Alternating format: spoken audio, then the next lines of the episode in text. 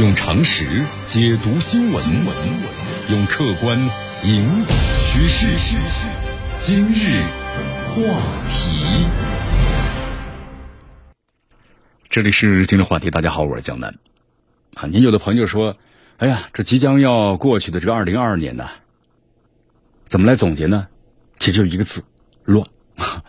全球经济稳定的年代啊，你看种种矛盾呢，被发展的希望所遮盖了，所以这个乱呢。”只是个别地区的个例啊，但是全球经济怎么样呢？下行啊，矛盾呢在种种的危机中，已经被激发了。这个乱呢，开始成为全球普遍的现象。你看，从这个第三世界国家到发达国家，都没办法抵抗这个矛盾的集中爆发呀。但是呢，不幸的是啊，近期国际社会的种种的一些表现的显示，你看，在这个全球危机面前啊，维持这个霸权依然是发达国家的首选项。这世界现在很割裂啊。美国为首的发达国家，你看他这个群体的选择是最坏的路线，啊，你看近期对这个国际社会影响最大的事件就是俄乌冲突啊巨变了。乌克兰在九月份呢发动了一个哈尔科夫大反攻，那么俄罗斯呢也开始就是加速实施啊对占领区的稳定，包括呢这个防御。你看这个普京总统呢马上公布了动员令，对吧？大约有三十万的俄军被动员了。然后呢，前往顿巴斯等俄罗斯占领的地区啊，维持或者社会的稳定，或者呢发动这个进攻。啊，或者防止呢这个乌军的反攻。那么另外呢，就俄罗斯占领区啊四周呢公投也在同步的进行。这些呢就是乌克兰呢就是俄族聚居区的民众啊，那么将以西方的方式来决定自己的命运。你看俄罗斯的决定啊，是西方对乌克兰的无限期的支援，以及呢乌克兰猛烈反扑之下的无奈之举。就俄罗斯要这么做。你看从二月份到现在啊，俄军都在那自顾自的限制战争的规模。其实俄罗斯的目的呢很明确，就是以特别军事行动啊，就是用最小的这个限度呢解决乌克兰问题。但是好像呢发现不行，你看有限的打击让这个乌克兰的就范，对吧？逼迫他就范。乌克兰刚开始的时候似乎呢也是想这么做了，但是后来在西方这个支持之下呀，态度是越来越强硬。发展到现在九月份了，乌克兰依然是拥有呢非常强的反抗力的。那么西方呢依然是顶着能源危机来支援这乌克兰。那么俄罗斯呢？有关于去军事化呀和去纳粹化的这个目标，我们说就很难实现了。那么守住现在已经占领的亲俄的地区，就是俄军的第一任务了。这个哈尔科夫到伊久姆的守军呢，已经是给了俄军的足够的教训。你看，这个让占领的乌克兰呢，就是俄语州尽快的尘埃落定，让继续呢，就是剩下的那么四个俄语州啊，那么解放出来。而且我们说，在形式上啊，公投是来自于西方的民主形式。你看西方态度呢？非常简单啊！我不承认的民主，那就不是民主，是不是？在动员和公投消息公布之后啊，西方呢完全没有借机缓和局势的意思。现在呢，给我们的感觉是步步紧逼。你看，在这个哈尔科夫大反攻中啊，逼了俄罗斯一把啊。那么近期呢，这七国呀又开始抓紧的向前跨了一步。在过去几天里呢，我们又看到来自于这个七国的这个评论。美国国务卿布林肯呢，在公投消息公布之后啊，明确发表声明说，我们不会让这个普京逍遥法外的。而且近期的这个。公告也明明白白的说了，永远不会呢承认俄罗斯在乌克兰举行的假公投，谴责俄罗斯进行假公投，这是西方的双标。虽然这个西方呢比任何人都清楚，你这战争打到今天，乌东地区的俄族人，那么已经是远远的要高于这个乌族人了，啊，很多乌族人都走了嘛，都撤走了。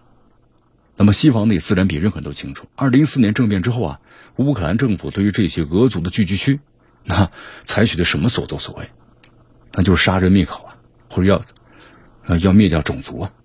但是在政治需求之下呢，西方只能够将这个公投啊形容为是俄罗斯军事控制之下当地居民被迫的选择啊。虽然这个俄罗斯今年在乌克兰的行动呢有很多争议，但是我们说至少在占领区公投上，俄罗斯呢还是可以做到呢不动手脚，那是稳赢的。你看，在这个战争爆发之前的话呀，顿巴斯就有百分之四十的民居民是俄族人。本地的这乌族人呢，他也习惯讲着俄语。在这个战前，顿巴斯两州的俄语使用者啊超过百分之九十。那么在这个一四年呢，顿巴斯两州独立的战争又导致呢该地的俄族人那么数目在不断的上升。那么当地的乌族人呢，在经历了这个顿巴斯战争中啊，就乌克兰政府对俄族的这个迫害和种族屠杀，那么留在当地的基本上都是呢支持俄族立场的。而且呢，我们说俄语区。这个民族的特殊性啊，那么这些俄语区在乌克兰的地位呢都不太高。你看，在这个法国自由记者呢，二零一五年前往顿巴斯拍摄的纪录片当中，啊，就就算是面对西方这个记者，你看顿巴斯地区老百姓也表现出了对乌克兰政府的厌恶。你看炮击民房啊，在居民区布雷啊，对当地的经济打击啊，包括种族屠杀等等因素，啊，即便是当地的这个乌族的居民，也向这记者控诉，就是乌政府的罪行。所以说，在这样的地区呢，你俄罗斯确实没有必要进行了军事施加压力来改变公投的结果，啊，因为这个在乌克兰东部的地区，很多人经历了西部人无法体会的突破人类道德底线的事件。那么在这场战争中啊，对俄军的态度和西部地区差别是非常非常大的。在这个战争初期呢，俄军从北方进入乌克兰围困这个基辅的时候啊，就遇到了很多来自于当地居民的抵抗，甚至有这个居民呢挡在这个坦克的面前，阻止呢俄军前进。但是在东部呢，俄军是基本上不会遇到这种情况的。你看，在这个哈尔科夫反攻之前呢，哈尔科夫地区的不少的俄军都居住在呢居民家中，和当地居民共同生活。而且很多当地的居民啊，也为主动为这俄军呢提供了不少的帮助。呃，在这个乌克兰呢，就是重新反攻，占领了哈尔科夫到伊久姆之后啊，那么曾经发生在这个顿涅茨克的事情呢，也再次上演了。啊，虽然这个西方主流的媒体呢很少报道，但社交媒体上呢，已经是报道了，有很多乌军呢挨家挨户的寻找这个乌奸，对吧？就说你是这个汉奸，那么进行了处理的图文资料，这些都是这个。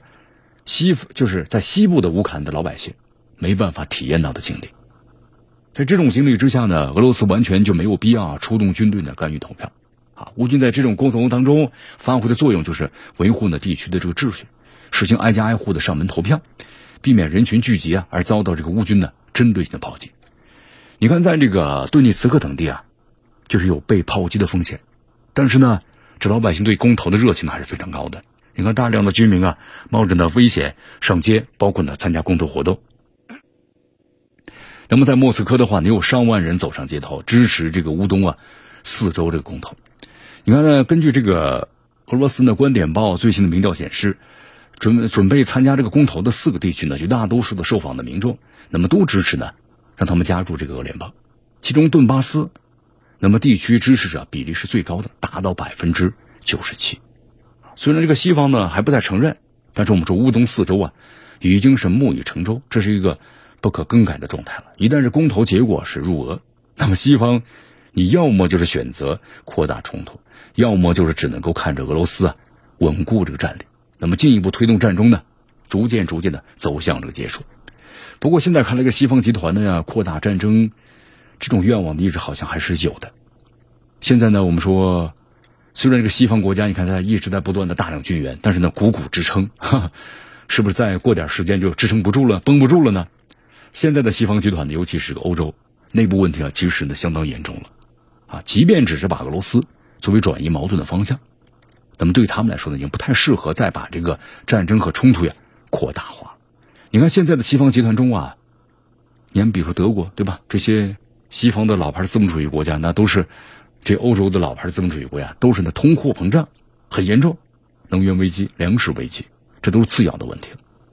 你看，最大能源国美国，那么也没有在这场危机中啊重启这个封存能源，来帮助这个欧洲一样。那么资源问题给西方带来的危机啊，还没有外界宣传的这么大。我们说了，像西方国家啊多年这个霸权的积累啊，那么他肯能轻易的把这种危机呢转嫁给落后的国家，然后呢让他在危机之后呢迅速的。恢复，你看这场危机中啊，备受关注的欧洲天然气匮乏的问题，能够给欧洲带来多大的伤害呢？经济通货膨胀，在经济萧条之后，那么已进入下个循环了。因为粮食问题而饿死的数千万或者是上亿人，那么只会出现在西方的不怎么关注落后地区。真正被通胀问题杀死的人，也只会出现在那些地方。啊，所以说现在西方更重要的问题，就是在二零一零年代末就开始的经济停滞中，社会情绪发生了变化。你看这个经济增速的放缓，生活水平停滞，包括下降，那么西方民众啊就普遍采取了一种更加激进的政治观点。那么有一些更加激进的政客呢，就趁着这段的浪潮，在民意的裹挟之下，那么进入呢政府的高层。那么这就是我们常说的叫民粹主义问题。这些民意啊不一定的理解或者说理性正确，但确实是出自于民众。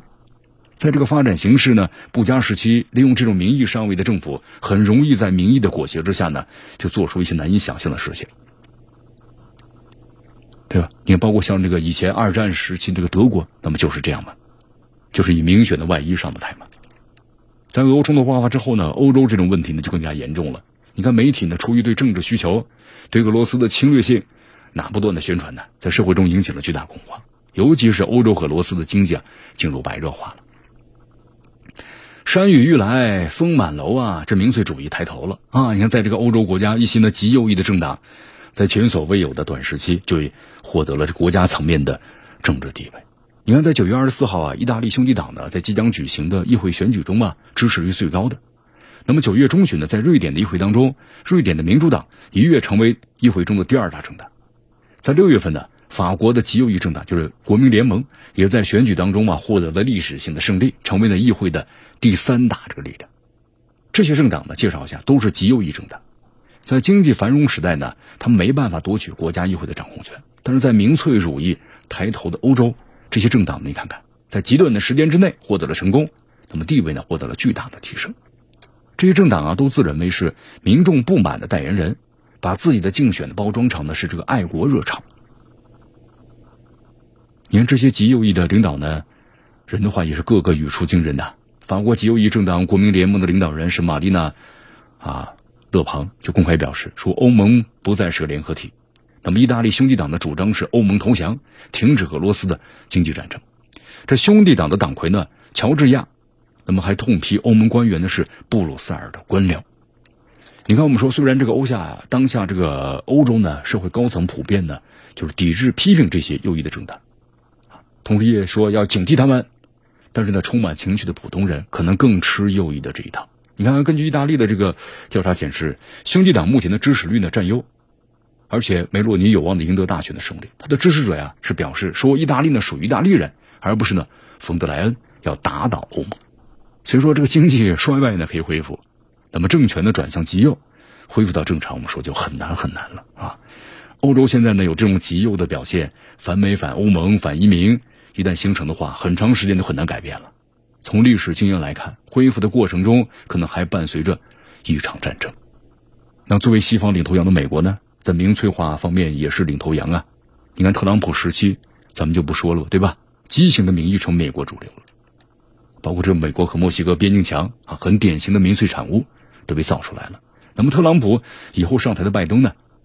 那么在这种环境之下呢，没有大的改变，还是要更多依赖民粹情绪。所以签署了一些呢相当离谱的法案，啊，所以说这让这个美国这个国家呀，你看在全球闹得更加的这个欢，更加卖力，对俄罗斯重拳出击，对欧洲呢分化控制，对吧？对中国包围拉拢，啊，美国呢想开辟一条新战线，那么继续在别国问题上呢继续攻火。